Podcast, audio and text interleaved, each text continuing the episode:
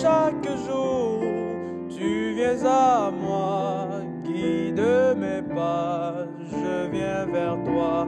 Oui, à chaque jour, ne dis qu'un mot pour me sanctifier la parole de ça.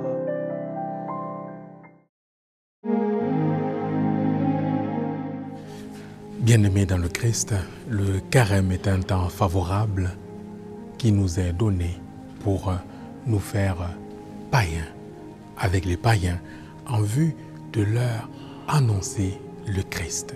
Autrement dit, voilà le sens de l'imitation du Christ à vivre durant ce temps de carême.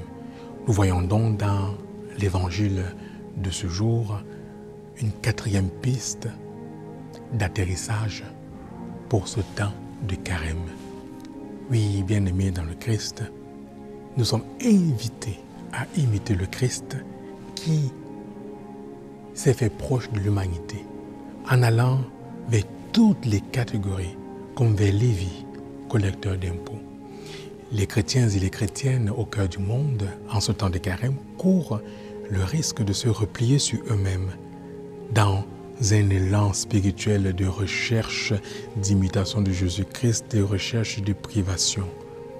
Oui, nous ne pouvons pas limiter ou borner le carême à une privation de nourriture ou autre, mais nous pouvons nous faire proches de ceux et de celles qui sont stigmatisés, de ceux et de celles qui sont mis à l'écart à la manière du Christ.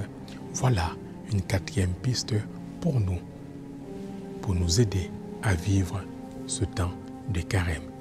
Imiter le Christ en nous faisant païens pour amener les païens, les marginalisés au Christ.